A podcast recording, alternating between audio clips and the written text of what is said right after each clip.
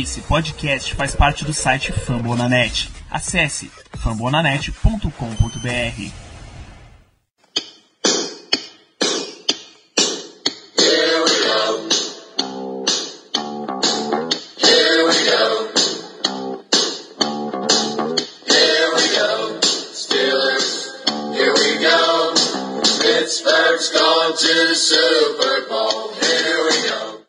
Bem, pessoal, estamos começando mais um Black Yellow Brasil Podcast, episódio número 109 desse seu podcast sobre o Pittsburgh Steelers.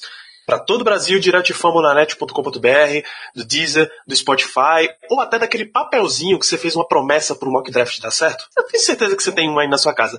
Sou Danilo Batista, seu host mais uma semana, para fazer esse programa uma casa lotadíssima, começando com a presença e a volta, na verdade, de Caio Melo. Boa noite, Caio. Boa noite, senhoras e senhores. É, vamos lá falar um pouquinho do draft. É um parte do ano aí bem empolgante. A gente dar uma estudada nos prospectos e fica feliz, mas é, preparado para ser enganado no draft aí dos Steelers. É, vamos embora. De volta aqui no programa também, Germano Coutinho, que já teve com a gente semana passada. Estamos mais uma vez. Boa noite, Germano. Boa noite, Danilo. Boa noite, gente. Estamos de novo por aqui, né? Melhor época do ano e vale a pena a gente fazer o esforço. Nosso grande guru do draft tá, tá com a gente mais um programa, Paulo de Tarso, muito boa noite. Boa noite, ouvintes, boa noite, meus companheiros. Estamos aí de volta.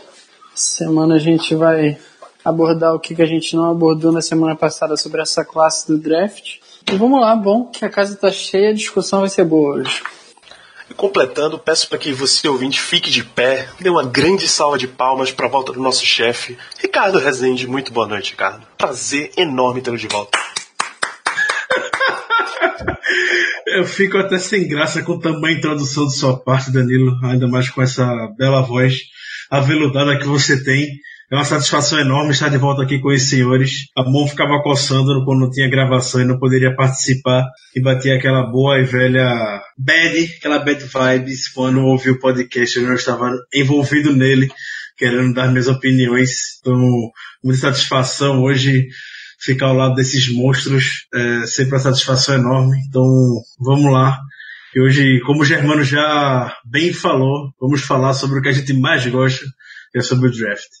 Muito bem, então, semana passada, episódio 108, a gente falou sobre prospectos de defesa. Se você ainda não ouviu, volta lá. Não precisa interromper esse programa, porque eles são meio que complementares, apesar de independentes. Essa semana, episódio 109, a gente vai falar de prospectos de ataque. O Steelers, depois de muito tempo, tem até certa necessidade em várias posições de ataque, e a gente vai falar nesse programa. Ao contrário da semana passada, eu perguntei para vocês quais eram nossas grandes prioridades. Nessa semana, eu nem preciso perguntar. Eu já tenho uma resposta na ponta da língua. O Steelers precisa de running back, seja ele running back 1, 2 ou 3. Se sair com 3 não tem problema, pode ser um running back número 1, um upgrade ao nosso querido James Conner. Vai precisar de um wide receiver, porque afinal a situação contratual do Antonio Brown deixou a gente num mato sem cachorro para fazer uma reposição. Precisa vir do draft. Tight end é outra posição que a gente precisa. Jesse James, o fora da lei, foi embora e a gente também precisa de um jogador para o lugar dele. Você pode argumentar daí da sua casa, ouvinte, que linha ofensiva pode até ser uma, uma posição de necessidade. Você pode argumentar que o Steelers até vai escolher, mas como provavelmente não é uma posição que a gente vai gastar picks altas, ou seja, primeiro e segundo dia, a gente vai deixar passar essa, porque tem muita coisa para falar dessas outras três posições. Vamos começar com running backs. Queria que cada um de vocês desse um prospecto de running back para a gente abrir discussão. Caio, por favor, pode começar. É, vamos lá. Eu trouxe aqui um nome que me agrada muito, tá? Um nome que algumas vezes eu botei brincando ali no mock é, draft dos Steelers, botei ele saindo na 83. É um cara que eu gostaria bastante de ser selecionado pelos Steelers ali. é um cara que eu gostaria bastante sendo selecionado ali pelos Steelers no terceiro round, se sobrasse, que é o Justice Hill, o running back de Oklahoma State. Ele vem do mesmo ataque que veio o James Washington e o Mason Rudolph, então é um running back que com certeza aí o Tomlin e o Colbert assistiram bastante tape junto aí com o James Washington, com o Mason Rudolph. Ele não saiu no draft do ano passado, saiu no draft desse ano apenas. E é um cara interessante porque ele, ele é um running back mais elusivo, mais ágil do que o James Conner, ao meu ver. É um cara mais paciente até é, saindo ali do, da pistol ou do shotgun, que é o, a maneira que ele mais corria ali é, com o, o ataque de Oklahoma State.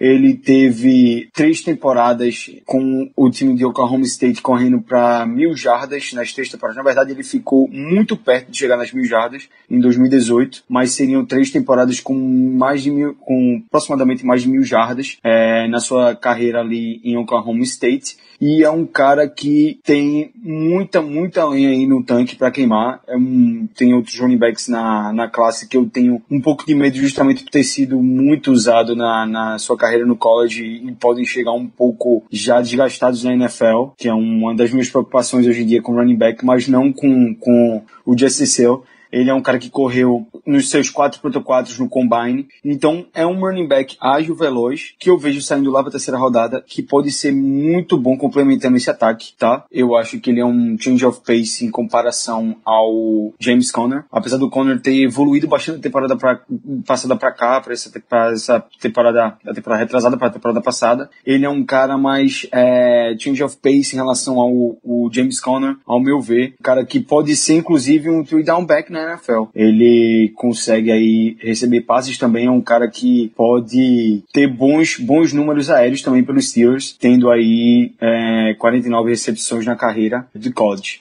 Enfim, é um prospecto que eu avalio como bom saindo na, no meio para o fim da terceira rodada, que os Steelers têm duas escolhas jogam na terceira rodada, podendo até cair para quarta rodada, tá? E se fosse uma opção ali para os Steelers pegar um running back, eu estaria muito satisfeito. E é um cara que eu vejo esse front office tendo interesse sim, porque a gente sabe como esse front office teve é, gosto pro ataque de Oklahoma State na temporada passada.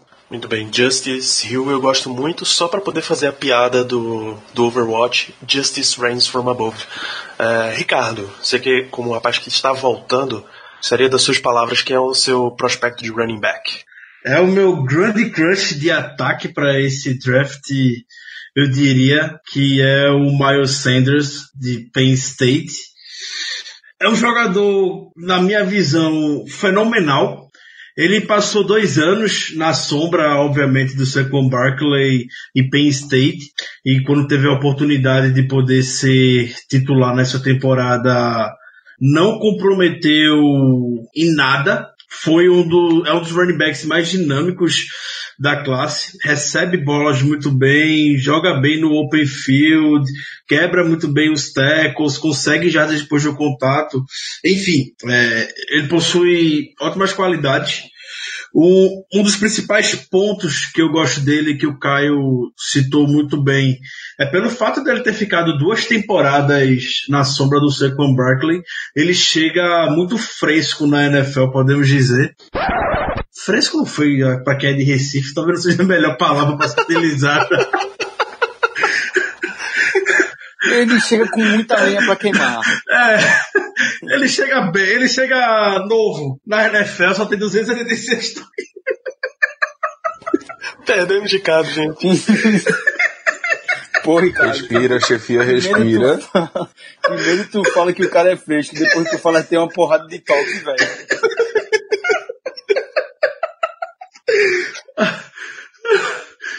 Eu vou me controlar. Você tá fora de ritmo de jogo, ouvinte. Entendam. Ai, ai. Me dê, papai. Eu quero esse running back aí. Ai, ai. Enfim, vamos lá. Maturidade, vamos sair da quinta série.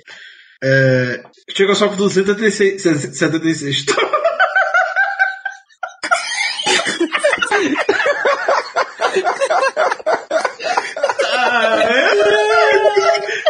Ele não consegue mais, já era. Esquece, cancela.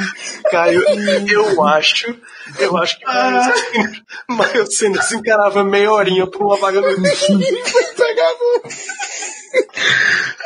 Eu tô me esforçando, eu juro. Eu vou tomar uma água, peraí. Ele que teve uma visita hoje, inclusive, agora no dia 1 de abril, com o Steelers. O time já havia se encontrado com ele lá na época do Combine e até uma entrevista ele falou como era fã do Mike Tony. Ele cresceu em Pittsburgh, ele é nativo de Pittsburgh, o, o Miles Sanders, ele já chegou a conhecer o Tony, oportunidades, enfim, já havia comentado de como seria uma honra poder trabalhar com ele. E eu também acredito que pelo a proposta que o, o ataque do Steelers teve em 2018 com relação a esses passes um pouco mais curtos e com a contratação do Ed Faulkner, que é o novo running back coach, eu vejo o Miles Sanders se encaixando nessa nova filosofia de ataque que já trouxe esse número para vocês, mas achei esse número bem interessante, então sempre vale a pena trazer ele. Foi aquele caso onde o Steelers teve 135 chamadas de passe na primeira e na segunda descida, que a bola não chegou nem na linha de scrimmage, o passe do Big Ben, e o time teve uma média de 5.76 jardas por jogada. O ataque foi bastante desequilibrado, como a gente sabe, porém o, esses passes curtos se tornaram uma extensão muito grande do jogo pro jogo terrestre. E o Faulkner tem esse background também como treinador de special teams, atuou muito com retornadores, desenvolveu ótimos pass catchers que não são wide receivers, como é o caso do Jalen Samuels da gente. Então eu vejo muito o Miles Sanders se encaixando nessa nova proposta para o nosso ataque. Pode soar um pouco absurdo, podemos dizer, muita gente acha, que escolher o running back talvez nos dois primeiros dias não seja o ideal. Eu particularmente acho que o Steelers já sofreu bastante no passado nessa posição, chegando em janeiro com peças que não são nada confiáveis, como era o Tussan, Jordan Todd, mas Josh, Josh Harris, Dre Archer, Ben Tate, enfim. Então acredito que uma posição como running back nunca é demais para poder investir.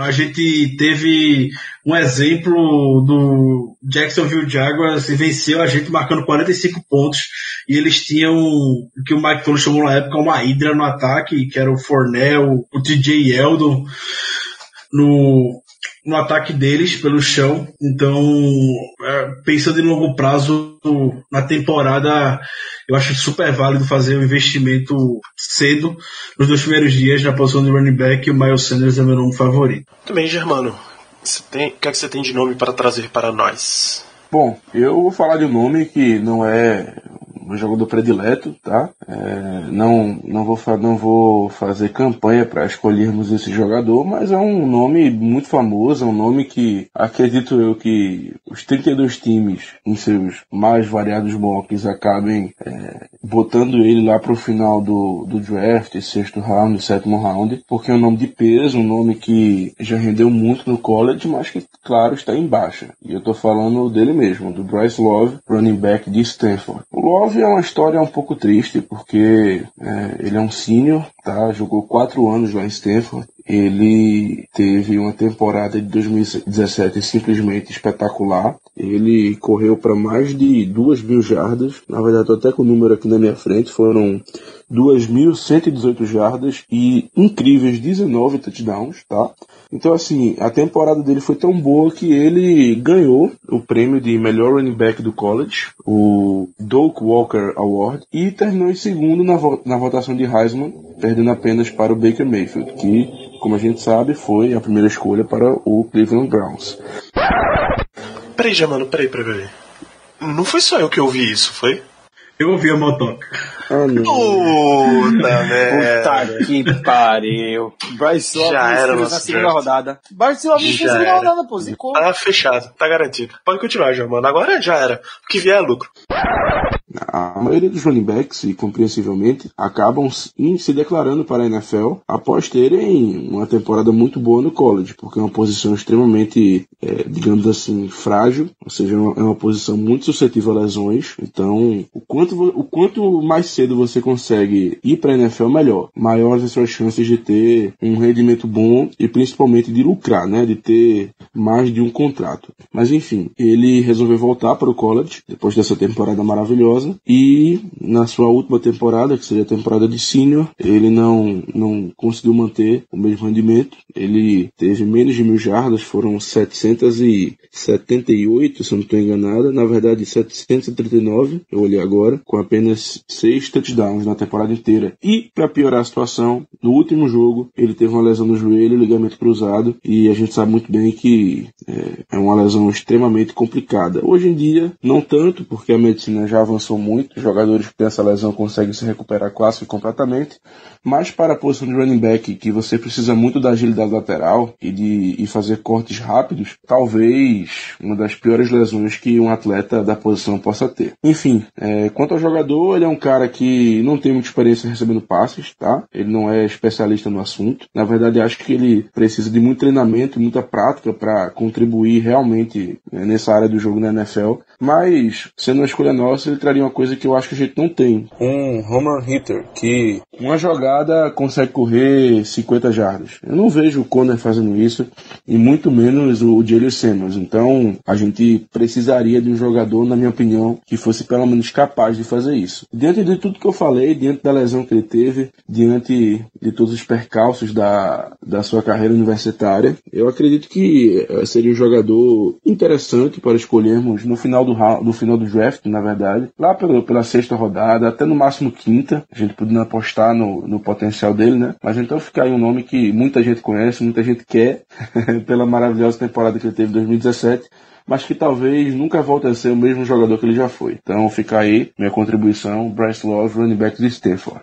Olá, Paulo de Tarso, hora de começar o show. Primeiro running back que você tem. Vamos lá. O prospecto que eu separei para falar, eu tinha pensado em comentar sobre Joshua Jacobs, que para mim é o principal running back da classe. Mas tendo em vista que vocês comentaram jogadores que serão mais plausíveis para uma escolha dos Steelers. Eu acho que o Joshua Jacobs deve sair ou no final da primeira rodada ou no começo da segunda rodada, e eu acho que é difícil da gente ser um dos times que vai atrás dele.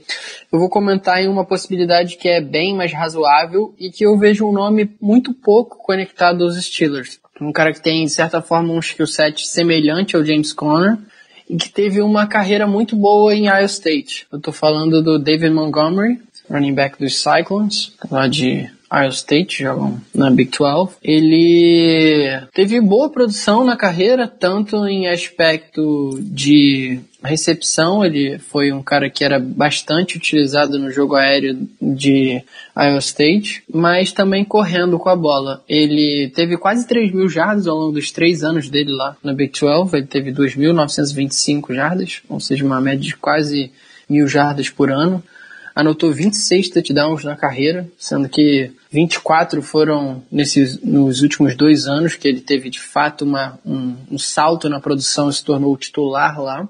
Ele é um cara que, para mim, ele tem um skill set muito semelhante ao Kareem Hunt, saindo de Toledo alguns anos atrás. E era um cara que pouca gente avaliava como um dos principais running backs da classe e desde o início da carreira dele lá em Kansas City ele já mostrou que ele vinha para se tornar um dos melhores running backs da liga. Por quê? Uma característica que eu acho que é pouco valorizada no running back e que eu acho que passaram a valorizar mais, principalmente com essa ascensão do do Kareem Hunt e do Alvin Kamara, que é o como eu posso dizer em português seria o balanço dele quando ele é atingido no jogo no jogo terrestre correndo com a bola, quando ele está sendo acertado por algum tackle, que é, eu acho que é a principal característica do David Montgomery, porque ele consegue se ele consegue se mostrar mais magro do que ele deveria ser para ultrapassar os gaps que ele precisa apesar de não ter uma boa visão, ele consegue receber pauladas tanto na parte inferior do corpo, nos pés, e fugir dos tackles. Eu já vi ele fazendo aqueles hurdles espetaculares como o Saquon Barkley fazia em Penn State algumas vezes na tape dele. Ele é bom recebendo o contato no meio do corpo e permanecendo em pé. É uma característica que eu gosto muito e eu vejo como os running backs finalizam as corridas você pode receber o contato e desistir e simplesmente cair para trás. Eu gosto de ver aqueles running backs que brigam por aquela uma, duas, três jardas, que você vê que na NFL fazem muita diferença. Uma corrida que poderia ser de duas jardas, três jardas, acaba virando uma corrida de sete acaba virando um touchdown porque os seus offensive linemen te carregaram para dentro da zone. É uma coisa que é bastante importante e que não é tão valorizada no jogo colegial porque normalmente no jogo de college é, um, é uma alternância muito grande de running backs, no geral, é uma tendência que tem crescido na NFL. E as defesas, elas, infelizmente, pelo menos na Big 12, são muito mais frágeis que os ataques. Os ataques são muito superiores. E os running backs não precisam fazer esse esforço, esse, né, esse treinamento extra, ficar treinando, praticando de carregar os seus colegas para conseguir aquela jardinha extra, e na NFL é uma coisa que faz muita diferença. O, uma outra característica que eu gosto muito do David Montgomery é a, a forma como ele, como ele muda de direção no geral. Ele é um cara que, além, no começo da carreira dele, eu me frustrava um pouco por ele não correr muito dentro para dentro dos tecos. Eu achava que ele dava, no primeiro sinal de infiltração da linha de scrimmage, a OL dele deixava alguém passar, eu já sentia que ele dava aquele bounce pro outside como o Barkley fazia em Penn State.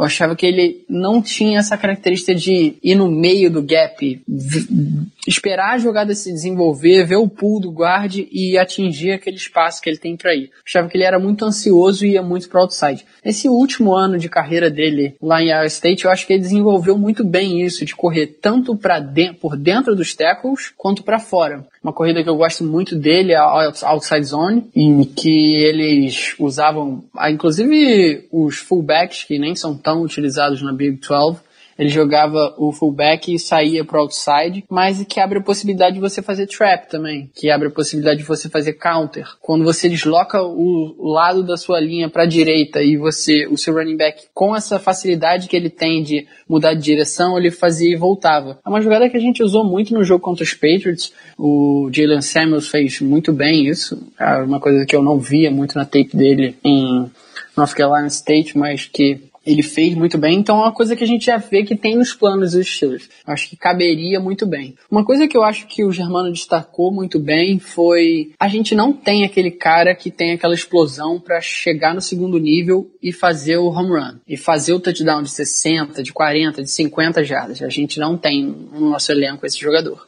Não acho que o James Conner seja esse cara, não acho que o Jalen Samuels seja esse cara, e também não acho, sendo bem honesto, que o David Montgomery seja esse cara. Eu acho que é inclusive o maior defeito dele, é, eu vi algumas vezes ele sendo alcançado por detrás. É uma coisa que você não gosta, de certa forma, ver acontecendo com o running back, você quer ver o running back chegar no segundo nível e explodir. E não ser mais pego e só parar lá na zone para comemorar. São raros os running backs que têm essa capacidade de explodir. Eu posso enumerar aqui para vocês LeSean McCoy, Todd Gurley, Ezekiel Elliott, são poucos os running backs que eu vejo que têm essa capacidade de fazer jogadas muito explosivas para conquistar muitas jardas após chegar, essa chegada no segundo nível.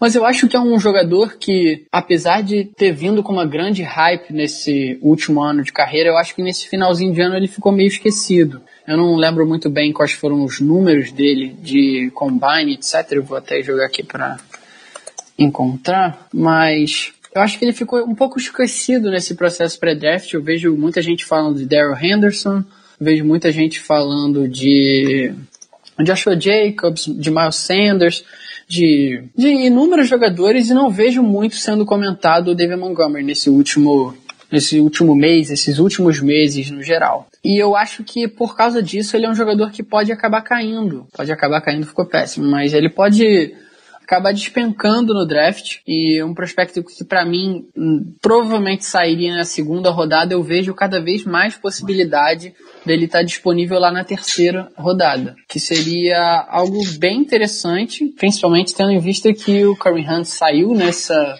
nesse round, se eu não me engano, e teve a carreira espetacular como foi. Eu acho que não seria nada ruim se o David Montgomery tivesse lá na terceira rodada e a gente usasse a nossa escolha para selecioná-lo. Acho que seria um jogador bem interessante, que apesar de ter um skill set semelhante ao do James Conner, é um cara que pode agregar bastante no backfield, por ser esse cara que tem esse pedigree de ir atrás de mais jardas e criar jogadas principalmente tanto no jogo aéreo como no jogo terrestre. É um cara que tem um skill set bem interessante. Muito bem, então antes de perguntar para vocês se vocês têm mais algum prospecto para dar uma leve passada, eu vou perguntar aqui.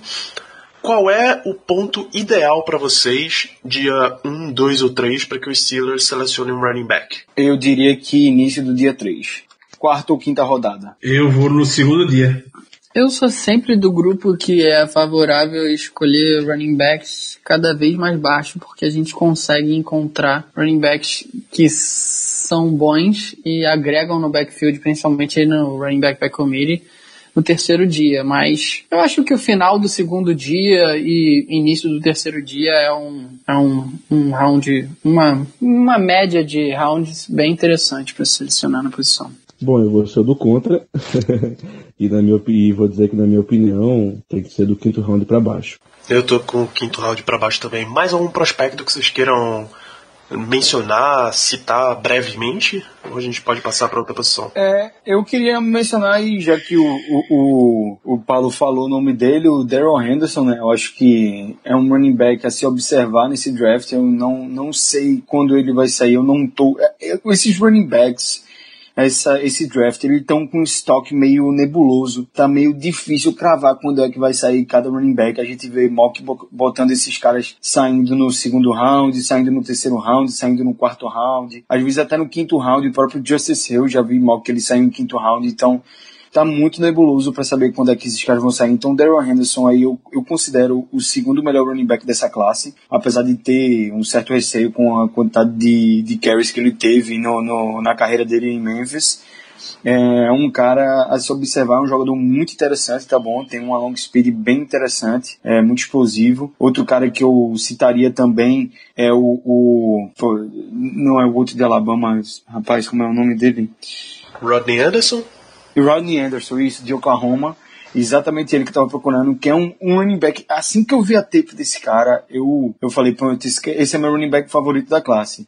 Só que o Rodney Anderson é um cara que sofreu muito com lesão no college, muito mesmo. Perdeu muito jogo é, injury prone, completamente injury prone, então é um cara que muito provavelmente vai até cair pro dia 3, tá? Mas como é muito nebuloso essa situação dos running backs, pode ser que alguém dê um reach ali para ele e pegue ele no final do dia 2, e seria um nome aí bem interessante também a se observar. Além dele, diria também o Ben Snell, que foi um dos running backs que os Steelers aí deu uma olhada no, nesse, nesse momento aí de visitas em Pro Day, os Steelers deu uma conversada com o Ben Snell, e o último nome eu vou deixar para você você, Ricardo, porque eu sei que você, os, os, seus nomes, mas eu sei que esse nome você vai falar, porque é da sua escola que você é torcedor. Fale aí o nome do menino.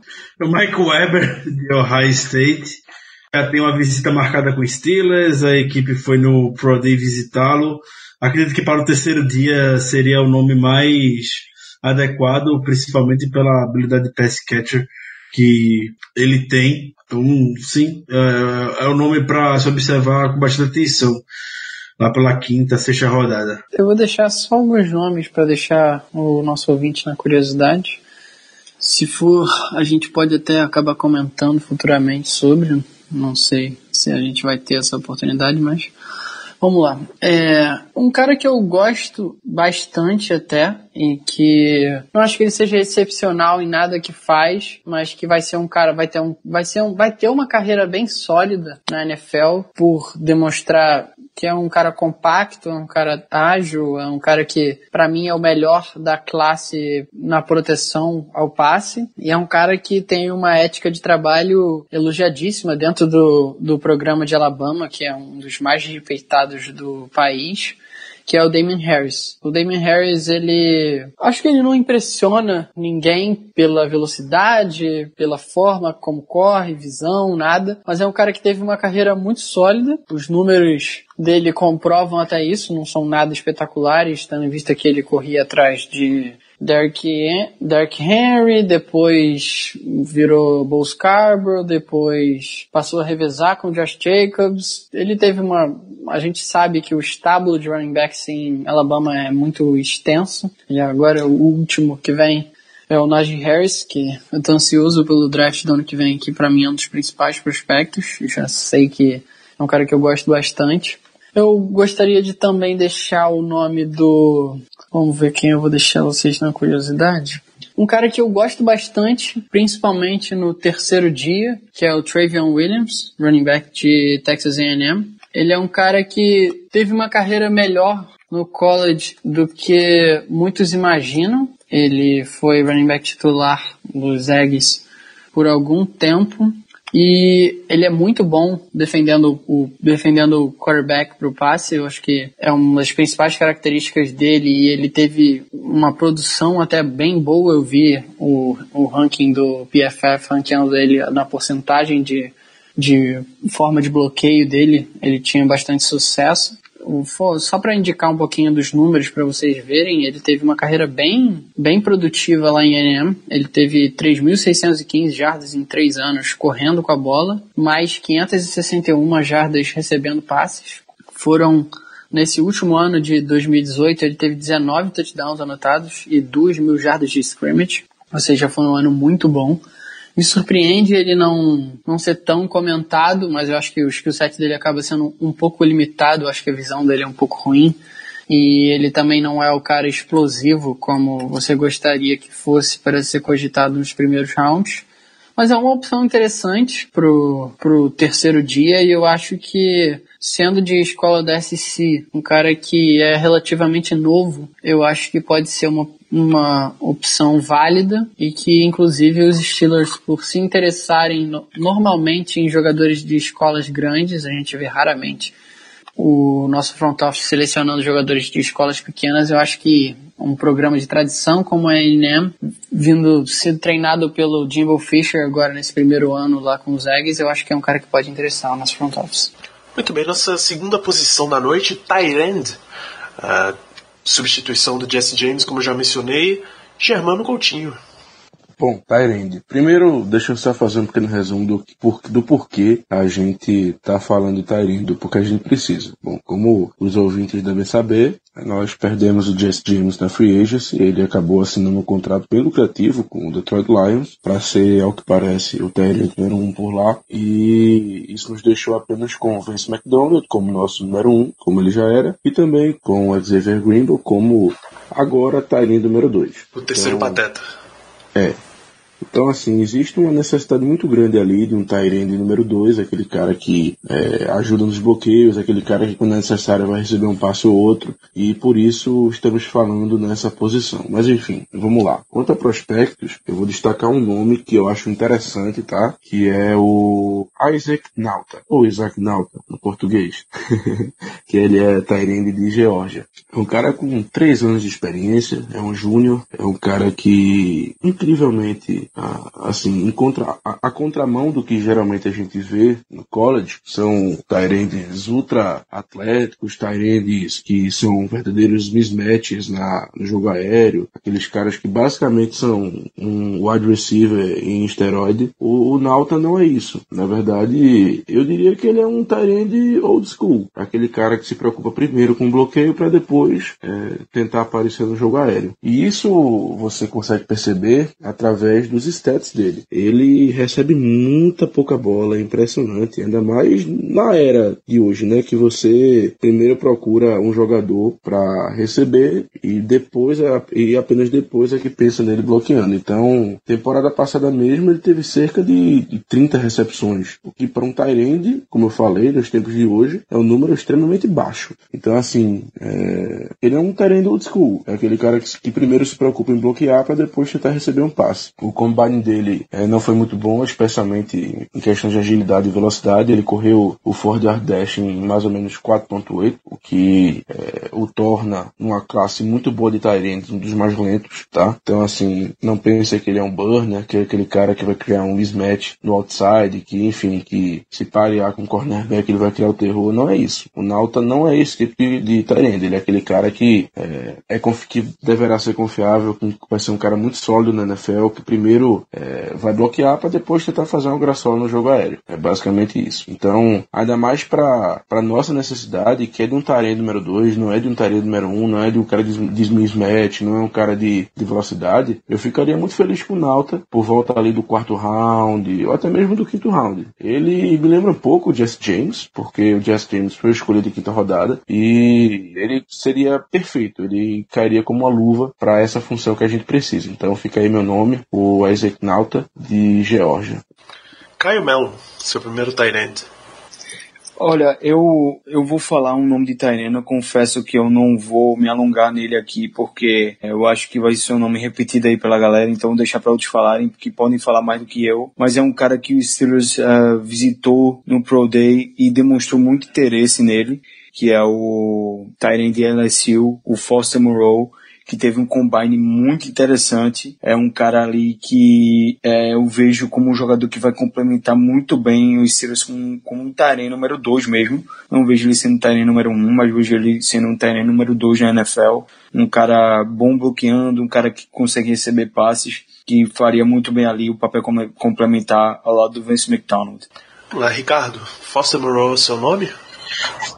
Com certeza, assim como o do Caio, o Foster Moreau é a, é a pique do Steelers desenhada, podemos dizer, por draft 2018. Todo ano a equipe já entrega uma, uma escolha ao longo todo o processo de draft e eu tenho muito para mim que nesse ano vai ser o, o Foster como o Caio falou já despertou muito interesse do Steelers desde Combine, tanto Tony quanto o Colbert foram no Pro Day e o Tony ele já falou bastante que um dos processos para avaliar o jogador favorito para ele é ir no Pro Day e ver como é que ele se porta dentro do ambiente o qual ele vive hoje. E o Foster Moreau é o cara talvez, talvez não, ele é o cara mais respeitado, podemos dizer, de, da Universidade de LSU nessa saindo dessa temporada.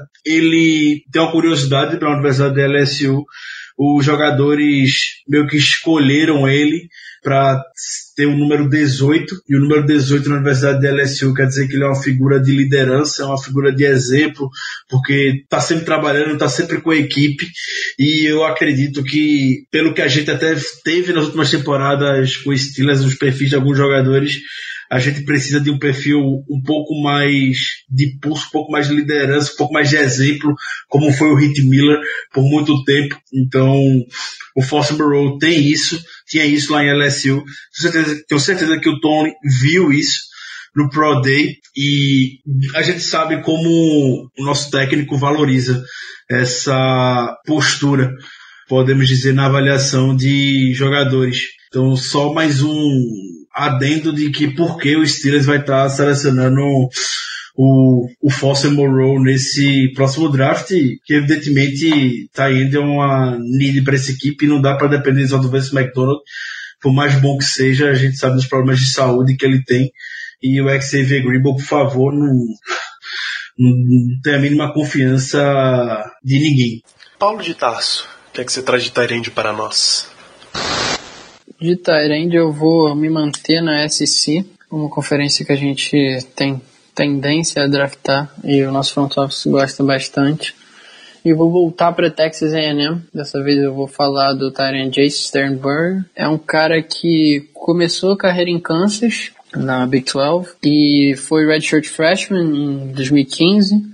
2016 ele só teve apenas, acho que foi uma recepção para cinco jardas, não se adaptou muito bem resolveu sair de Kansas, jogou um ano de JUCO, se eu não me engano, e foi para Texas A&M. Nesse último ano em Texas A&M ele foi excepcional. Ele terminou como Consensus All-American, foi First Team All-SEC. Ele teve números até bem, bem imponentes para quem para quem tem um jogo terrestre muito forte, como é o jogo de A&M, que costuma mais correr com a bola. Ele teve 832 jardas recebendo a bola, que eu acho que é, foi a segunda maior marca nacionalmente para Tyrant. Teve 10 touchdowns, que é a maior marca da universidade. E é um cara que você não, você não esperava ele tá aparecendo como um dos principais prospectos da classe. Ele não produziu nada praticamente na carreira dele em Kansas, foi para o Junior College, até teve um, um, se mostrou um cara interessante, tanto que atraiu os scouts de de ENM. E esse ano, jogando junto com o Jimbo Fisher, teve o melhor ano da carreira e está sendo bem avaliado pelas franquias. Ele participou de algumas entrevistas, já vi Patriots, Titans. Eu acho que, inclusive, se eu não me engano, os Steelers estavam na lista para entrevistar ele. Eu tenho acho que uns 12, umas 12 franquias que entrevistaram ou ainda iriam entrevistar o Sternberger.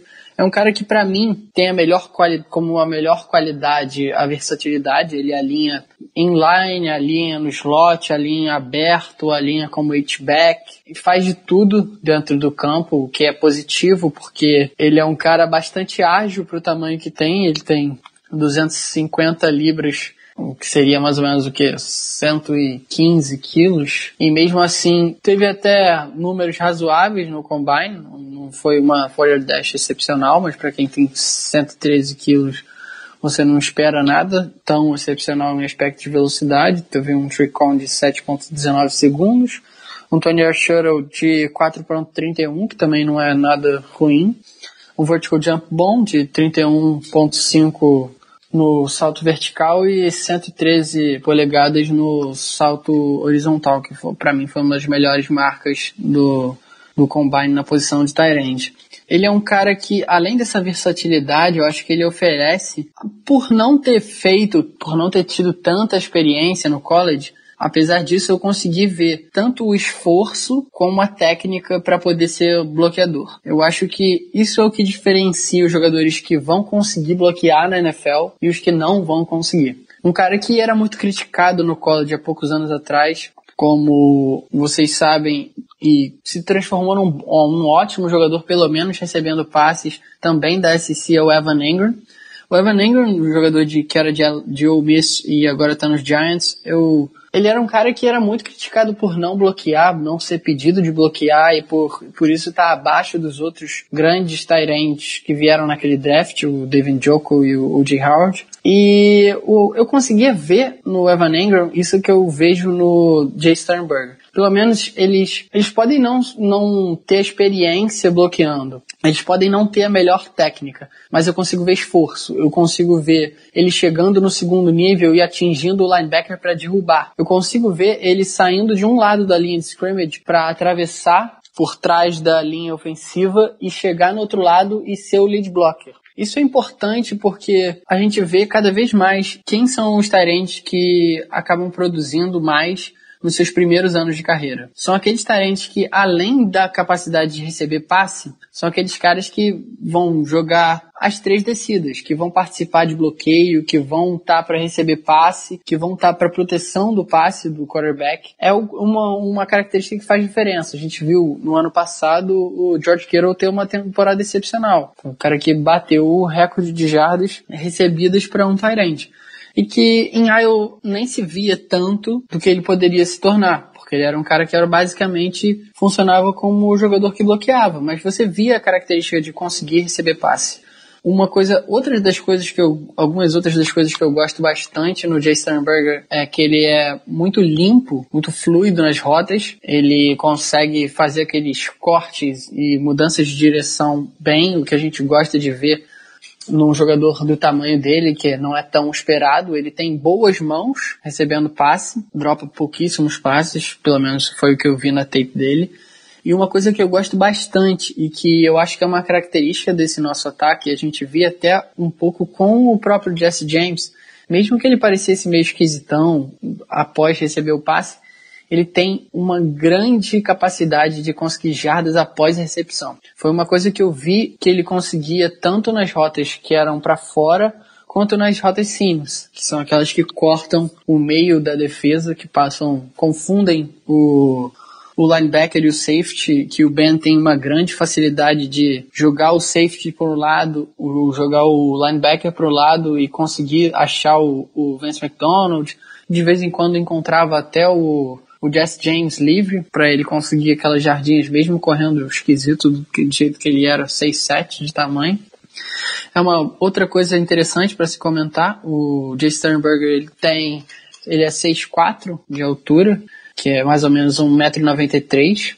Ele, o que eu posso dizer a vocês é que ele talvez não esteja disponível no terceiro dia, tal, é bem provável que não esteja disponível no terceiro dia, e talvez ele seja selecionado inclusive no início do segundo dia. Eu acho que por não ter testado tão bem como outros talentos da classe testaram, ele possa cair para o terceiro round. Às vezes, no quarto round, eu acho um pouco improvável mas eu acho que é uma opção interessante para funcionar como o Tyrande 2. Ele não é um exímio bloqueador, mas eu acho que se moldado, ele pode se tornar um bom jogador. Tem o tamanho para isso, tem os braços para isso, o peso para isso. Acho que pode se desenvolver e acho que pode vir até a se tornar o futuro Tyrande 1 da posição. A gente vê que o Vance McDonald é um jogador que se machuca bastante, e que por isso a gente não pode contar sempre, o que é, vai ser um problema nesse ano, que a gente já vai estar tá sem recebedores. Perdemos o Antônio Brown, perdemos o, o Levon Bell, que apesar de não ter jogado no ano passado, no ano retrasado era uma grande, uma grande arma no jogo aéreo, então acho que o Jay Sternberg, além de ser útil para jogar como Tyrande 2 nesse ano, acho que ele pode vir a se tornar o futuro Tyrande 1. Só um belíssimo detalhe aí, Paulo. Kevin Colbert estava no Pro Day dele, tá? Isso aí é indicativos de que pelo menos deve ter um interesse dos Steelers aí com ele, eu imagino. É, interessante. Eram alguns prospectos interessantes em, em E&M. Tem aqueles linebackers que a gente prefere nem nomear para não Dodson, trazer... O Dodson e Otaro. Para não trazer a zica que você acabou de trazer, mas... Vamos lá. Vamos torcer para que ele estivesse olhando o Trayvon Williams e o Jay Sternberger e não os, os dois linebackers.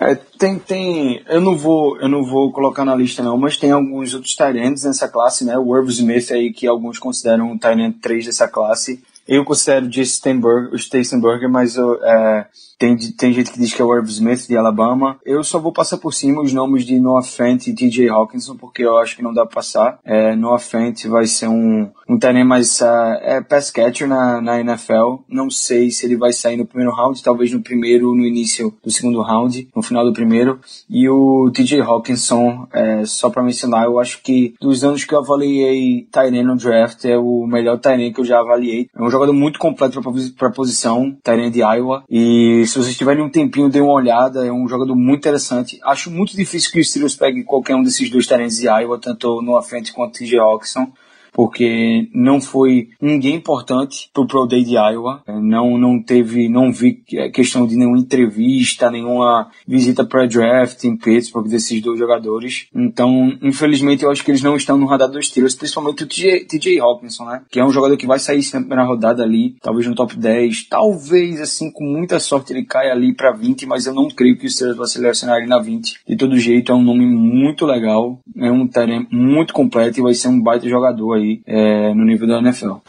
Bom, a gente. Você não crê que ele vai ser selecionado na 20, mas se for o um nomezinho dele lá no, no qualquer um dos três, na verdade, qualquer um dos dois de Iowa, ou o Fant ou o TJ Hawkinson, você reclamaria? Eu reclamaria com o Fent. O Hawkinson não reclamaria não, porque eu acho que o Hawkinson é um...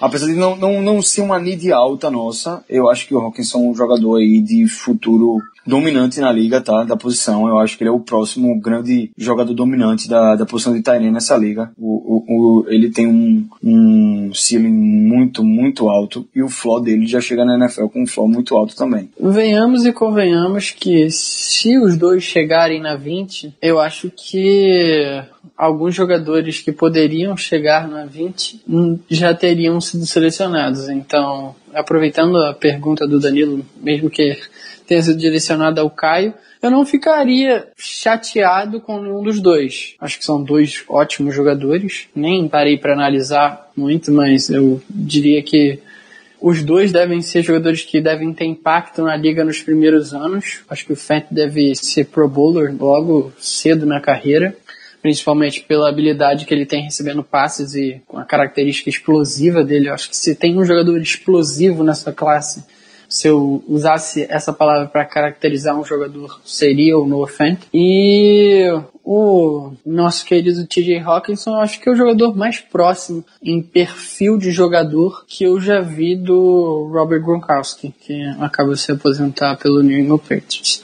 Eu sei que talvez pode ser um pouco exagerado esse tipo de comparação, mas eu vejo muito do, do TJ Hawkinson no, mesmo no, no jogador que era o Gronkowski quando saiu de Arizona. Era um cara que acrescentava muito no jogo terrestre, mas também era capaz no jogo aéreo. É um cara que cria mismatches, é um cara que sabe se posicionar na zona, tem mãos muito seguras e faz aquelas recepções milagrosas, apesar de não ter sido o principal alvo de Iowa nesse ataque, tendo em vista que eles tinham também o Fent e também alguns wide receivers nos últimos anos.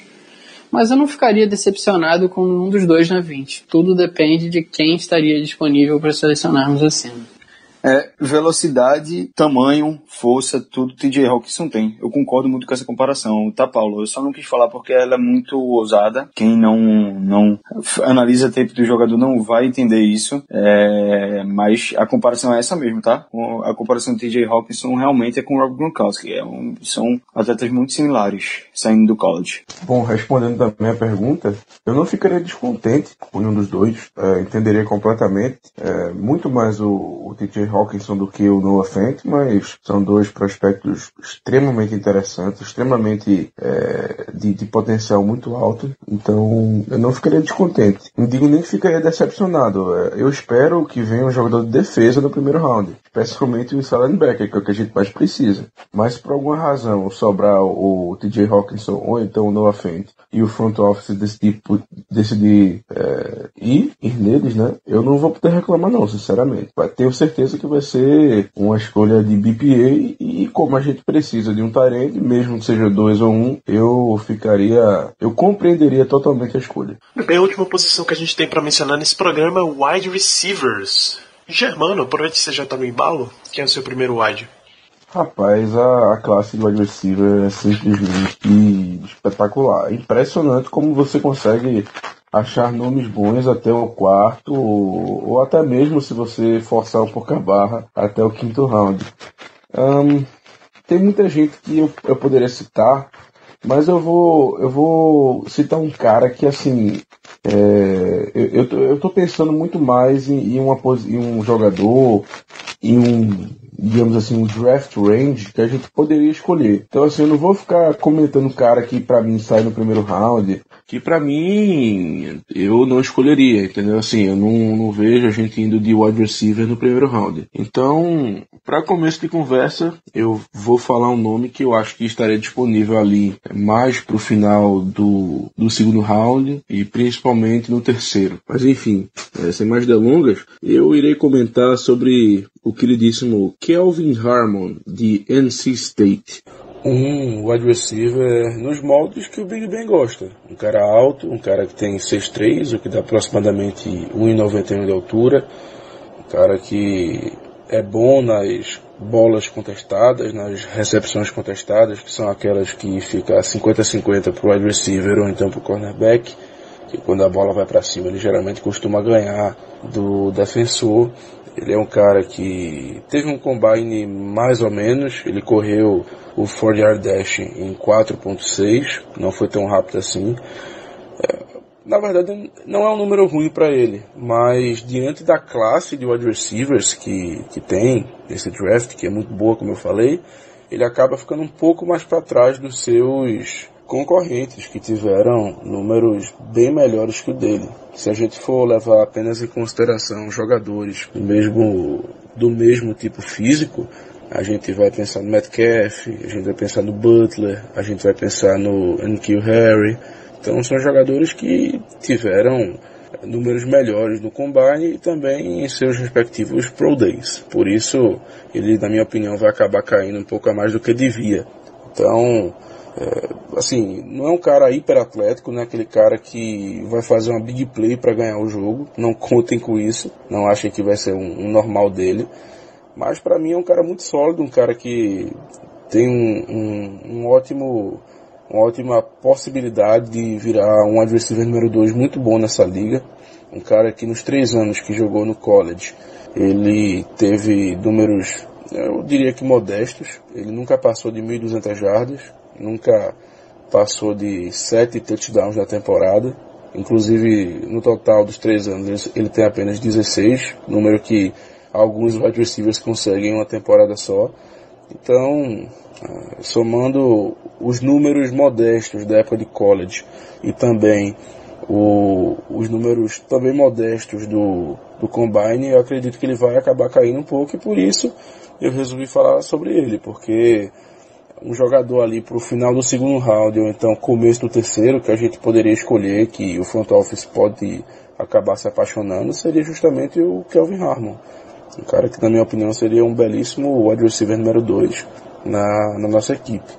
Não sei se no final do terceiro round ele vai estar disponível, talvez até esteja, mas eu não contaria tanto com isso não. Então, se for para escolher, acredito eu que seria mais ali pro final do segundo, começo do terceiro. Com a pique de número 66, eu acho que seria o ideal. Assim, se formos de wide receiver, né? Na minha opinião, não deveríamos ir tão cedo, mas se o front office se apaixonar e realmente quiser, assim como fizemos com o Juju e com o James Washington, eu acho que o Harmon seria um belíssimo nome no meio do segundo dia do draft. Ricardo, por favor. Eu fiquei muito na dúvida de qual prospect eu escolheria para falar. Até pouco antes do episódio eu havia comentado com os amigos do nosso QG a respeito de qual jogador falaria. Tinha botado primeiro o A.J. Brown de Ole Miss, mas eu fiquei com o Riley Ridley de Georgia. É um wide receiver que quando a gente bota no mock draft, mostrando as habilidades com a bola que ele tem, comparando com o combine, aspectos físicos, ele se compara com dois jogadores escolhidos recentemente pelos Steelers incrivelmente, se compara tanto com o Juju quanto com o James Washington. É um cara que chega jovem na NFL, uma das habilidades que o Steelers valoriza bastante. Sai de uma universidade, de uma conferência muito grande. É, não é um cara, obviamente, que chega pronto na liga. Ele tem um trabalho para ser feito. E eu acredito que o Daryl Drake, o nosso treinador de wide receiver, seja uma das peças mais ideais para poder trabalhar com ele. Porém, ele tem umas habilidades que, analisando o vídeo dele, me pareceram bem sólidas. Principalmente a questão do route running dele. Ele percorre as rotas muito bem. E tem um, um ensinamento que o Chuck Noll deixou em, uma, em um livro que ele escreveu, onde ele diz que a principal, pode parecer óbvio, mas em tempos de hoje que a gente valoriza mil e uma habilidades, essa, incrivelmente, a gente passa um pouco despercebido. Fala que ele vai preferir sempre o recebedor que está livre. Ele vai querer o recebedor que consegue criar uma separação através da sua rota. Em diversos lances eu pude notar isso do Riley Ridley e alguns até o, Jake Fromm, que é o quarterback de Georgia, não, não olhava, não parecia não estar tá percebendo que Ridley, o Ridley estava em uma boa posição para receber o passe. Foi até um comentário que o Paulo soltou no grupo agora há pouco, falando e o Ridley talvez não tenha nem material, podemos dizer, o suficiente para a gente poder ver mais dele. Ele poderia ter um potencial muito maior, muito mais bem explorado e, consequentemente, ele teria um hype muito maior chegando no draft. E até devido também ao volume de jogadores, de bons jogadores, de bons nomes na classe, ele acaba ficando um, pouco desprestigiado, mas tem um, um upside gigantesco. Ele é um do, pelo menos pelo, pelos jogadores que eu vi, é um dos melhores wide receivers bloqueando, e a gente sabe como o Mike Tony valoriza essa habilidade de quando o jogador joga pela equipe, bloqueando, enfim, fazendo um serviço qual ele não seria requisitado pela natureza da sua posição. Então, por essas razões, foi o wide receiver que eu mais me diverti, podemos dizer, analisando os jogos, principalmente porque você vê claramente a evolução dele do freshman year até agora saindo do draft, as dificuldades que ele tinha, principalmente com drop nos seus primeiros jogos, e como isso, o processo de recepção dele é, melhorou. Então, a gente já pode ver algumas coisas que são ensináveis para ele, entre aspas, e que ainda podem ser desenvolvidas chegando na NFL e a gente sabe talvez ninguém melhor que o Steelers para poder desenvolver esse jogador. Então eu ficaria com este jovem senhor, Ridley Ridley, no draft, olhando no segundo dia. Caio, seu jogador de wide receiver preferido? É, meu, meu prospecto para wide receiver é, seria um cara que já visitou aí os Steelers, ou já visitou ou vai visitar ainda os Steelers. O Steelers mostrou muito interesse nele é o Miles Boykin, wide receiver de Notre Dame. É, o Miles Boykin, ele é um wide receiver de 1,90m, que teve um combine muito bom, tá? Ele teve, correu aí com a altura por 1,90m, correu 4.42 no combine. É um jogador muito interessante porque ele mostrou habilidade única de bater a press coverage é, na tape. Muito, muito claramente ele consegue um push-off interessantíssimo. Usa muito bem o tamanho dele. É um cara grande, é um cara que joga no outside, é o um tipo de wide receiver que Big Ben gosta muito, né? A gente já escutou por anos e anos de Big Ben é, falando o quanto ele adora wide receivers altos para poder lançar bolas contestadas para cima na, e, e, em fade também na, na red zone ali pro, pro wide receiver alto se virar e buscar a bola para anotar touchdown. Ele gosta desse target alto, desse target de, de corpo grande e o Miles Boy que é exatamente isso. É um jogador que joga no outside,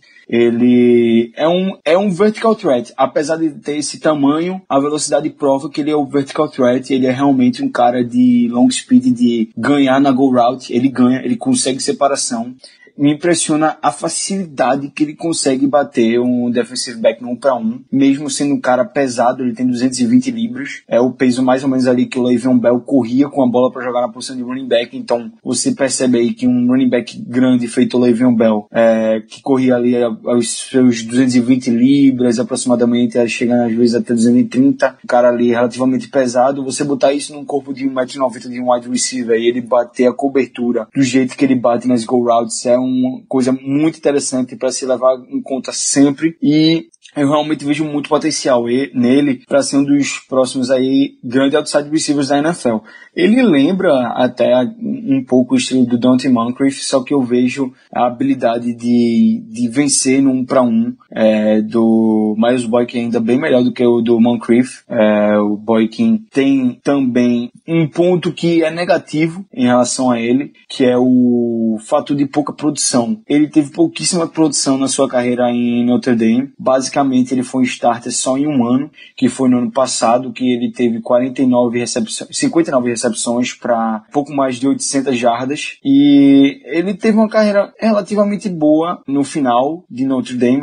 Foram oito touchdowns na última temporada, mas no total ele não teve muito a tempo, porque ele basicamente só jogou na última temporada, que foi quando ele startou. Na temporada de, de 2017 ele teve menos de 10 recepções, na de 2016 também teve menos de 10 recepções e totalizou aí 11 touchdowns na carreira dele pelo, pela Universidade de Notre Dame, totalizando 1.206 jardas. Então, dessas 1.206 que ele teve na carreira, 872, para ser exato, é, vieram no último ano dele em Notre Dame. É um cara que eu vejo chegando no Steelers ali pela quarta rodada, talvez final da terceira, e, ou então nosso pick de quarta rodada, talvez ele caia tanto. É um cara que pode ser bloqueador pelo tamanho que ele tem, ele pode participar ativamente de jogadas corridas aí dos Steelers e também ser o go-to guy de Big Ben. Ele me lembra muito o Martavis Bryant na tape pela altura e velocidade. Só que ele tem esse aspecto diferente do Martavis Bryant, que é de combater o corner no um para um, usando também o corpo, usando a fisicalidade dele na, contra press, a, a press coverage, que é uma coisa que o Martavis Bryant não mostrava tanta maturidade quando saiu do college. E aí ele pode ser sim um cara que apresente ali alguns números parecidos com o Martavis Bryant na primeira temporada dele na NFL, ali com os Steelers, que comece um pouco é, sumido, um pouco lento e aos poucos vai pegando ali o pace do ataque, vai estudando o playbook, vai entendendo a dinâmica do ataque, entrando em sincronia com o Big Ben e pode ser realmente o jogador ali que chegaria numa mid-round pick e ficaria atrás de Dante Moncrief durante certo tempo na temporada até pegar a posição de Outro ponto negativo do Miles Boykin é que ele não é tão ágil, tá? Ele não é um baita route runner. Basicamente as go routes dele são que são que chamaram mais atenção dele. Ele foi aí até certo ponto um bom playmaker no, na última temporada dele com Notre Dame, fazendo big catches em jogos decididos no final, tá? É bem interessante o jogo dele contra Michigan também, ele acabando com o David Long, o corner, que provavelmente é um prospect de dia 2 nesse draft.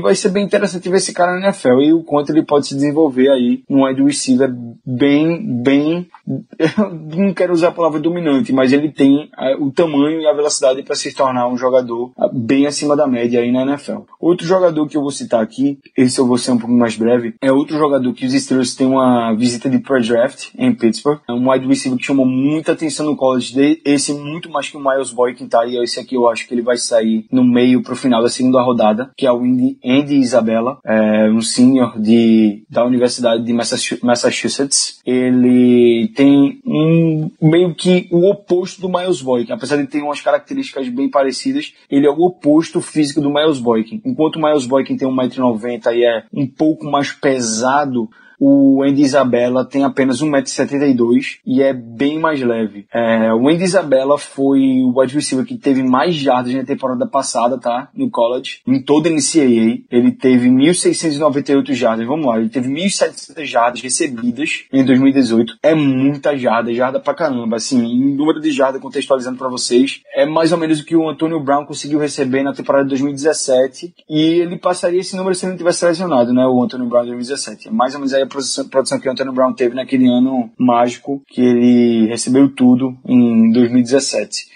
Ele teve 102 recepções para 1.698 jardas e 13 touchdowns em 2018. É um jogador, é, ele é undersized, ele tem 1,71m apenas, mas ele compensa tudo isso, não só com velocidade, que você já deve imaginar que ele é muito rápido, ele é muito rápido, ele correu no combine 4,31, empatado 4 segundos e 31 aí, batido com Paris Campbell, eles empataram nessa melhor, melhor tempo de, do 4 yard dash para wide receiver, e ele também teve um Tricon, se não me engano, foi o Tricon dele que foi bem interessante. Ele é um exímio route tá? Ele tem realmente isso a favor dele, ele consegue correr vários tipos diferentes de rota, ele mostrou isso na Universidade de Massachusetts e essa velocidade dele mostra que ele consegue ganhar muito bem do corner é, ou da, da cobertura que ele estiver enfrentando, basicamente usando a velocidade e agilidade. Ele é muito rápido, ele é uma formiguinha em campo, mas não se engane achando que ele é só um slot, porque ele é, ele é branco, ele é baixo, aí vai cair naquele, naquela conversa de, ah, vamos comparar ele com o Julian Edelman, com o Wes Welker, não é, tá? Eu diria que a comparação mais próxima dele não é a mesma coisa, tá? Tyreek, o que eu vou comparar ele é Tyreek Hill.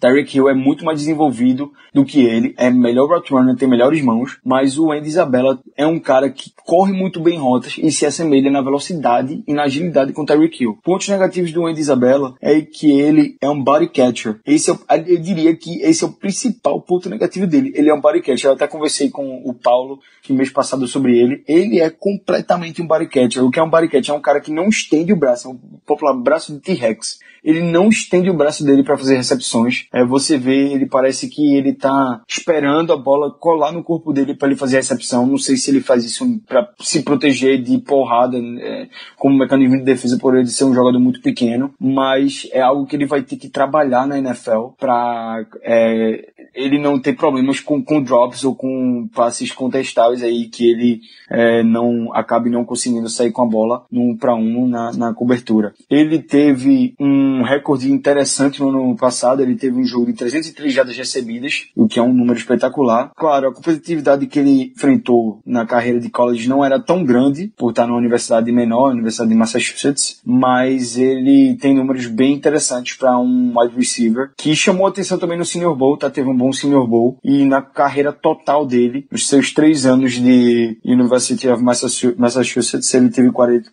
231 recepções para 3.526 jardas e 30 touchdowns. É um cara para se observar, porque o Steelers já marcou uma visita com ele e é um cara que vence muito na velocidade e na agilidade e pode sim ser uma substituição interessante ao Anthony Brown, porque ele joga em todos os lugares. Ele joga de slot, ele joga de, de outside receiver, do lado esquerdo, do lado direito. XYZ, onde você escolher, ele, ele pode se alinhar, ele já tem experiência, mas precisa trabalhar a questão aí de usar melhor os braços e, e de atacar melhor a, as bolas para não ter é, problema, principalmente contra o press coverage, que pode complicar ele é, na NFL. Esses corners mais longos, mais físicos, maiores, podem acabar complicando um pouquinho a carreira dele na liga.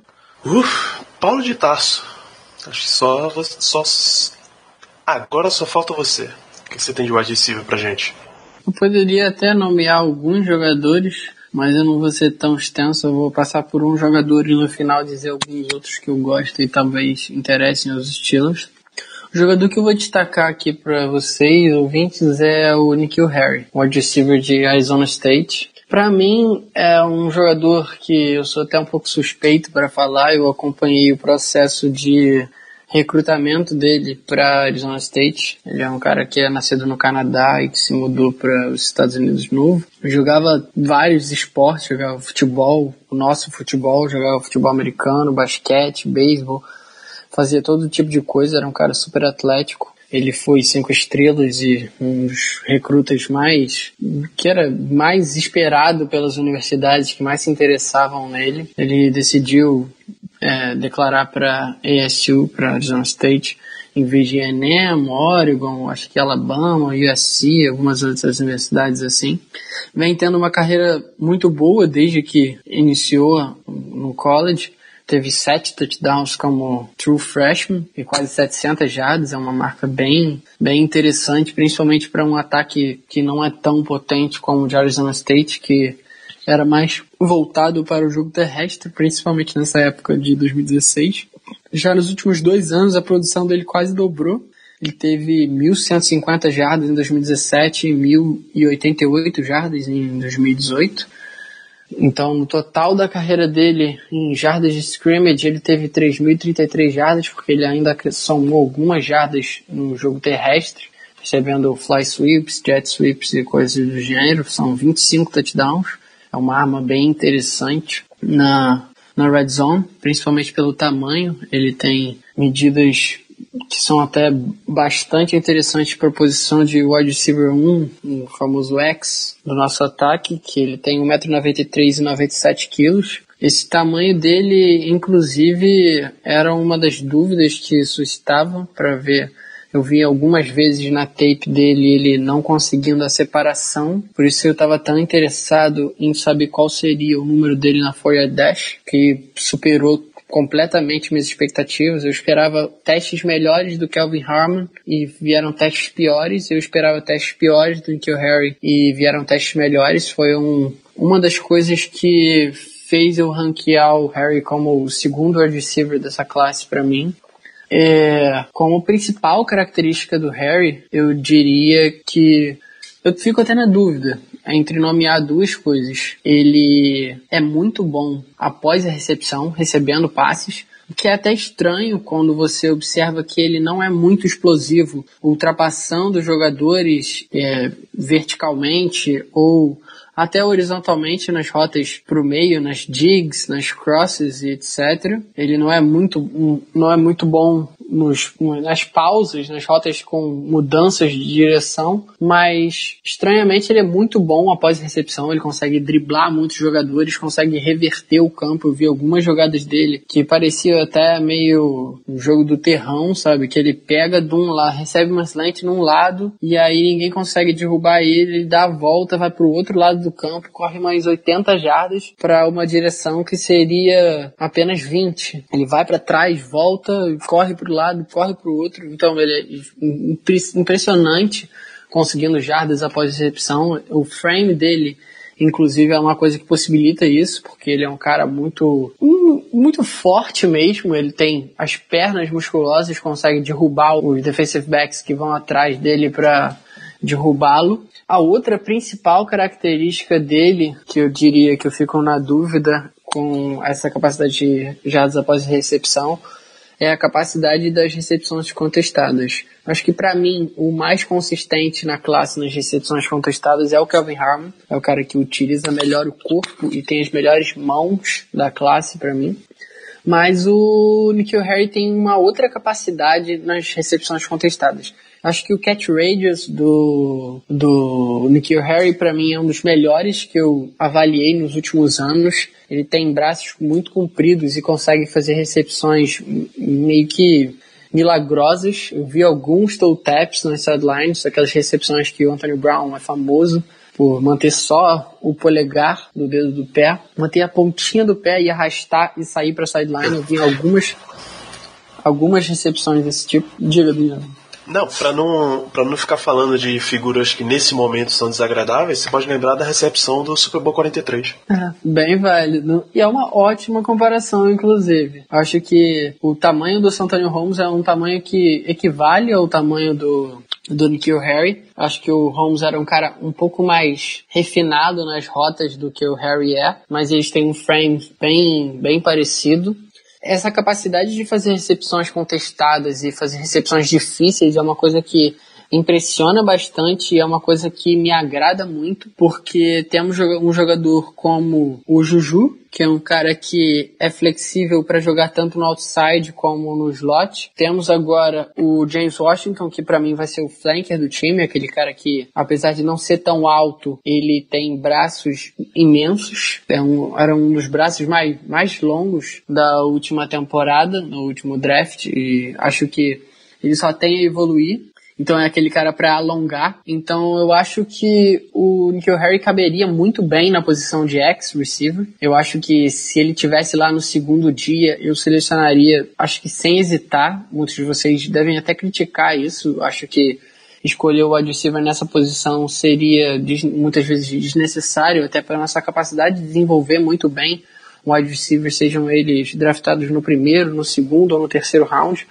Eu acho que é um jogador que desper despertou o interesse dos Steelers. A gente viu que no Pro Day do Arizona State alguns dias atrás, o nosso treinador de wide receivers, o Daryl Drake, estava lá e não apenas estava lá, mas eu vi em alguns vídeos, em alguns artigos que eu li, que o momento que ele teve com o Nikhil Harry foi até bastante extenso, eles conversaram por algum tempo. É um cara que, se eu não me engano, já tem visita marcada nos Steelers, que é sempre um bom indicativo. A gente viu que até suscitou dúvidas no nosso grupo se os Steelers estavam presentes no Pro Day de USC no ano que eles draftaram o Juju. Eu, eu acho que não, mas mas eles tiveram algum tipo de contato com ele, seja no combine, seja em visita, workout, no processo pré-draft. Acho que é importante, a gente tem um front office que é bem costumeiro nesse sentido. Costuma trazer os jogadores que drafta para visitar as instalações, para conhecer e para ver como o jogador é.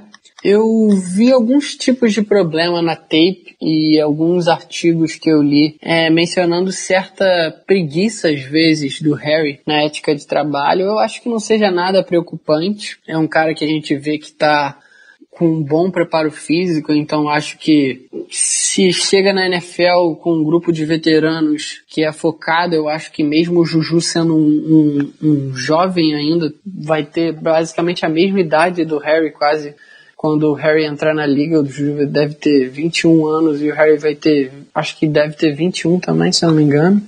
É, ele vai ter 21, vai, é, já vai ter feito até 22, eu acho que o Juju vai ser, inclusive, ou mais novo, ou basicamente a mesma idade que ele. O Juju é, é um cara o, que... O Harry faz aniversário dia 17 de dezembro. Então ele entra com 21. Ah, entra com 21, é. E acho que o Juju pode ser uma presença muito interessante na, na evolução que o Harry pode ter como jogador, por ser um jogador que além de ser capaz de participar do ataque na posição de X, é um cara que pode estar tá também no, no inside, flexionado no slot. É um cara que é muito interessante com a bola nas mãos, então eu acho que pode participar dos jogos desde o início da temporada, o que é uma, um pró a favor dele. Acho que a, a quantidade de rotas que ele correu em, em Arizona State foi um pouco limitada, era, um, era uma, uma, uma árvore de rotas um pouco limitadas, era muitas hits, comebacks, alguns bubble screens, coisas do gênero. Eram poucos os momentos que eu via ele desenvolvendo alguma rota de mais progressão, que ele precisasse de fazer aquela flexão de quadril, dobrar e fazer aquele corte explosivo. Eram poucas digs, posts, é, corners, etc. Mas eu acho que é um jogador bastante interessante e que não me surpreenderia nem um pouco ver ele selecionado no segundo dia. É um cara que desperta interesse de muitas franquias na NFL e que eu acho que não será diferente com o nosso front office. Infelizmente, Paulo, eu acho que ele não vai estar tá lá na nossa pick 52, não. Mas eu vou ser bem sincero aqui, eu já tive muito hype com certos wide receivers nessa classe. Entre eles o primo do Antonio Brown. E hoje eu prefiro o Nikhil Harry até o, o próprio Marquis Hollywood Brown. É, eu acho ele um baita prospect mesmo. Aceitaria ele tranquilamente na 52. Tem só mais um wide receiver que eu gostaria que nosso amigo José Lopes ele deixasse o depoimento dele aqui e é sobre o nosso draft crush, pelo menos meu e dele, JJ Arcega Whiteside de Stanford. Zé, se você estiver ouvindo essa mensagem onde quer que você esteja, apareça por favor. Opa! Salve Danilo, salve, salve nação Steelers. Vim falar um pouquinho aqui de José Joaquim Arcega Whiteside, ou JJ Arcega Whiteside, como o Danilo falou, wide receiver vindo de Stanford. Ele foi pro combine, mas é, ele não testou no combine. Ele vai testar só no Pro Day dele, que vai ser agora dia 4 de abril, mas analisando a tape dele já tem algumas coisas que a gente pode perceber. A única coisa que ele fez no combine foi ter suas medições. Ele vem com aproximadamente 1,88m e 102 kg. Whiteside, eu acho que ele casa bem com o que o Steelers precisa. Eu fiquei completamente apaixonado na tape dele. E eu vou falar para vocês alguns dos motivos que me chamaram a atenção. Ele tem uma boa altura, tem um ótimo porte físico. Você olhando na tape do Whiteside, você, você parece que quando ele está indo contra outros corners e outros defensores, parece que ele é muito maior do que ele realmente é tamanho como ele consegue impor esse porte físico no jogo dele. Ele tem um release, na minha opinião, extremamente bom. Ele já sai para a rota com uma ótima postura, sabe, bem reto, encarando a rota de frente. Não precisa fazer ajustes logo depois do release. É, mas a gente olhando a tape dele, a gente vê que ele não é um daqueles recebedores ultra velozes como a gente como a gente chegou a ver no Andy Isabella, por exemplo, que correu um, um 40-yard dash excelente, é, no Paris Campbell, que também correu um 40-yard dash excelente. Embora é, o Whiteside tenha jogado como recebedor X, que é aquele recebedor que estica mais o campo, que era o que a gente tinha é, de esperança que o James Washington ia conseguir fazer pra gente na, na temporada passada, mas ele consegue a separação graças às suas outras qualidades, como as que eu falei. É, ele tem um controle, o, o Whiteside, isso eu digo, ele tem um controle do corpo dele excelente e da área em volta do seu corpo. Ele sabe quando se concentrar na rota e quando que ele pode virar para atacar a bola, porque a bola está chegando. Ele tem uma área de recepção gigantesca, você olha a tape dele e dificilmente você vê ele recebendo bolas colada no corpo. Você sempre vê ele esticando os braços para trazer a bola para ele e uma vez que ele traz a bola para ele, ele garra ela no corpo, ele garra ela na mão e dificilmente solta ela, ele leva ela para o chão e faz a recepção. É, então ele sabe muito bem como usar esses artifícios de forma a deixar os defensores que colam nele porque ele não tem tanta velocidade assim, de deixar os recebedores a uma distância segura de forma que ele consiga pegar essa bola com um posicionamento correto é, do, do quarterback. E aí um motivo do porquê eu acho que ele encaixa tão bem no Steelers, né? O Big Ben adora fazer aqueles lançamentos onde ele lança aquela bola, por exemplo, o recebedor está correndo uma rota no outside e o corner está marcando ele por dentro e ele lança aquele passe por trás do ombro que vai em direção à lateral do campo, onde é, o recebedor tem que virar para trás em direção à lateral do campo para conseguir fazer a recepção. O Whiteside é mestre em fazer isso. É, não só por conta das ótimas mãos dele, mas também por conta desse controle em volta da área do corpo dele é, que ele tem. Além disso, ele possui um excelente controle de quadris. Você vê, por conta da, da do release bom do Arcega Whiteside, você vê ele saindo para a rota e muitas vezes com os quadris dele, de forma que ele se movimenta e ele coloca a postura dele, ele consegue vender um tipo de rota para o corner que está marcando ele e na hora que ele vê que o corner mordeu aquela isca e tá vendido naquela rota, ele rapidamente com o quadril muda a rota dele ou volta para o inside se ele estava enganando que ia para o outside, ou então se ele estava enganando que ia para o inside, ele volta para o outside com extrema agilidade. E aí ele consegue uma separação e aí vira um alvo fácil para o seu quarterback. São movimentos sutis e rápidos mas que fazem toda a diferença nessa separação. É um jogador muito inteligente, ele sabe muito bem usar esses pontos fortes é, que ele tem do corpo e da agilidade dele a seu favor. Né? Por conta dessa sua área de recepção ser tão grande, ele é um monstro na zone. Na temporada passada ele recebeu 14 touchdowns, sendo que o mais longo foi de 80 jardas. Então assim, a gente vê assim, mesmo ele não sendo um wide receiver extremamente rápido, ele consegue ser uma boa arma em, em profundidade e uma boa arma em curta distância. A agilidade dele de curta distância é boa. Então, para um espaço curto como a end zone, ele consegue uma separação em um espaço curto. E tendo uma área de recepção grande, isso faz dele uma arma perfeita na, no terço final do campo. Ele tem uma boa flexibilidade, flexibilidade apesar do seu tamanho, e então ele consegue se adaptar a bolas que não chegam de forma perfeita, ou esticando um pouco mais o braço para conseguir pegar, ou então abaixando demais se a bola vem meio baixa, ou às vezes até pulando. Ele consegue usar muito bem pulos e saltos para fazer suas recepções por conta de que ele já teve um background de basquete. Ele já jogou basquete antes de começar a jogar futebol americano. E aí um fato curioso, tanto o seu pai quanto a sua mãe lá na Espanha, né, para quem ainda não percebeu pelo nome, é José Joaquim Arcega Whiteside. Ele é espanhol, ele veio da Espanha para jogar é, futebol americano pela Universidade de Stanford, e tanto seu pai quanto sua mãe foram jogadores profissionais de, bas de basquete na Espanha. E então é, é um ponto a favor dele. Claro que tem coisa que ele, que ele precisa melhorar quando ele enfrenta corners muito físicos e que gostam de jogar em press.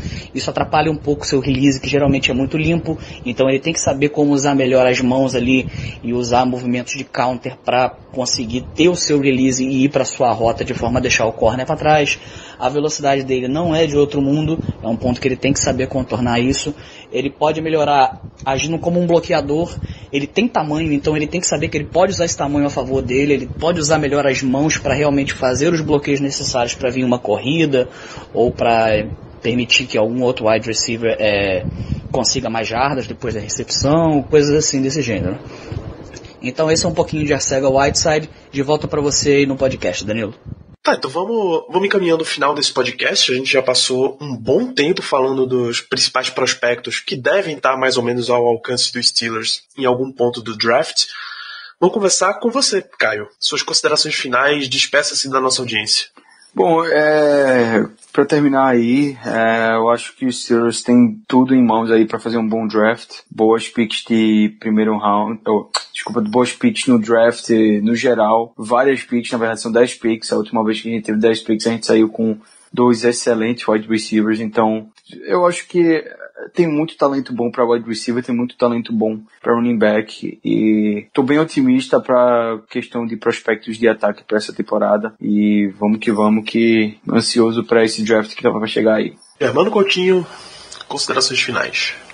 Eu concordo com o Caio no sentido de que a, a classe de wide receivers é muito boa, a classe de ends também é muito boa, é uma classe interessante de running backs também. Então, assim, escolhas a gente vai ter. Isso é fato, não vai ser por falta de, digamos assim, oportunidade. Eu, eu vejo que vai vir wide receiver, vai vir end no draft. Running back eu tenho minhas dúvidas, mas também não me surpreenderia. Então, é, fico também animado com essa classe ofensiva, ainda mais para para as nossas necessidades. E por fim, é, só complementando, é, como eu falei quando estávamos comentando acerca dos running backs, que eu disse que para mim teria que ser do quinto round para baixo, eu apenas gostaria de, de, dizer, na verdade, assim, também o meu draft range para as outras duas posições, para mim Tyrande tem que ser entre entre quarto e quinto round, no máximo, no máximo ali no terceiro, com a última escolha. E o wide receiver é o que é o mais complicado, porque vai depender muito de quem estiver disponível. Mas eu também só escolheria a partir do terceiro round, ou então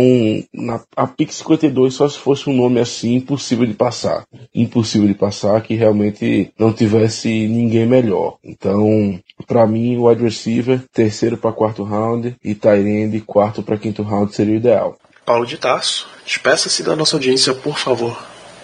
Mais, um, mais uma vez foi um prazer estar aqui com vocês, principalmente com a casa lotada, sempre bom estar tendo esse tipo de, de conversa, esse tipo de discussão, se bem que hoje a gente não entrou nem muito em debate, acho que no episódio que a gente participar do nosso mock draft, como os ouvintes já estão acostumados ano após ano, a gente deve entrar mais no tipo de discussão, entrar em conversas sobre prospectos e o que, que a gente entende sobre isso. Mas é bom estar sempre participando aí. Eu acho que a gente conseguiu elucidar um pouco das necessidades dos Steelers no, no campo do ataque que de forma incomum é, são muitas até nesse ano, não são needs gigantescas, mas são needs eu acho que em todas as skill positions e talvez alguns possam até mencionar a offensive line como uma need pelo menos para o futuro, não imediata, mas para daqui a um breve tempo.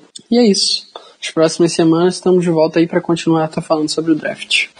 Ricardo Rezende, como há muito tempo você não faz, suas considerações finais e um grande abraço para a audiência. Foi um prazer estar de volta com os senhores aqui. É sempre um prazer ouvir as aulas e os conhecimentos que vocês têm a compartilhar conosco, com todos os ouvintes. É realmente incrível ver como a cada ano essa caixa de draft vem, crescendo aqui no Brasil e é uma felicidade enorme ter um dos grandes especialistas no assunto, o Paulo, aqui na nossa casa. Sempre bom ouvir o que ele tem a compartilhar conosco. É, e as minhas considerações finais, resgatar um breve comentário que eu falei sobre uma posição de running back nunca é demais e eu estendo isso para posições de skill position para o nosso ataque. Eu acho que a gente for olhar um pouco para trás nessa década, em alguns momentos a gente pareceu pecar um pouco, talvez por confiar demais no Big Ben, onde a gente espera e sabe que ele pode fazer com que jogadores medianos possam render, mas em momentos em jogos de playoff, principalmente, a gente acabou ficando sendo eliminado em dois anos basicamente contra o Broncos no Divisional e a final de conferência contra o Patriots onde a gente perdeu o Bell no início da partida e o Bill Belichick conseguiu anular facilmente o Antonio Brown e a gente teve que depender de Kobe Hamilton, Jesse James na época, enfim. E devido a essas experiências negativas que a gente teve, é, eu realmente não, eu não, não eu, eu mudou um pouco minha percepção com relação a esses skill positions. Eu não, nunca vou achar demais um, um investimento razoavelmente alto em jogador da posição. Então, mesmo quando a gente, por exemplo, tinha um Bell estabelecido na posição alguns anos atrás, quando a gente esperava, onde a gente fez esforço, todo o esforço do mundo para manter o Bell na equipe, e ele não ficou por, pelos motivos que a gente muito bem já sabe, e eles investiram no James Conner em terceira rodada. Mesma coisa foi com, mesmo com o Antônio Brown estabelecido, a gente não esperava que o Antônio Brown fosse despirocar a cabeça e pedir para ser trocado, a gente investiu em segunda rodada no Juju, a gente investiu em segunda rodada no James Washington, e eu sinto que é uma pegada que o time vai querer manter nessas nessa temporada. Então foi muito importante fazer essas passagens hoje e eu deixo essa reflexão para os amigos que talvez não tinham essas posições tão claras na cabeça e preferem olhar para o final do, do draft que veja alguns talentos que podem estar disponíveis no segundo dia.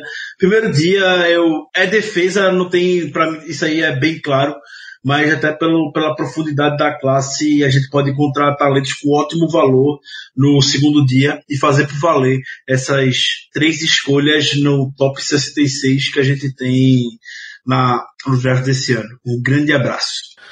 Meu ouvintes, um grande abraço a todos vocês. Deixar os recados de sempre: instagram.com, twitter.com blackyellowbr a notícia mais rápida, toda a análise para você acompanhar o que está acontecendo com o Pittsburgh Steelers mesmo na off-season. Entra lá, fambonanet.com.br barra Black Yellow Brasil.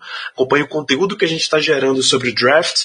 Tem mock draft do Caio para sair alguns, até para sair alguns dias. Tem avaliação de prospectos por posição. Tem realmente muito conteúdo.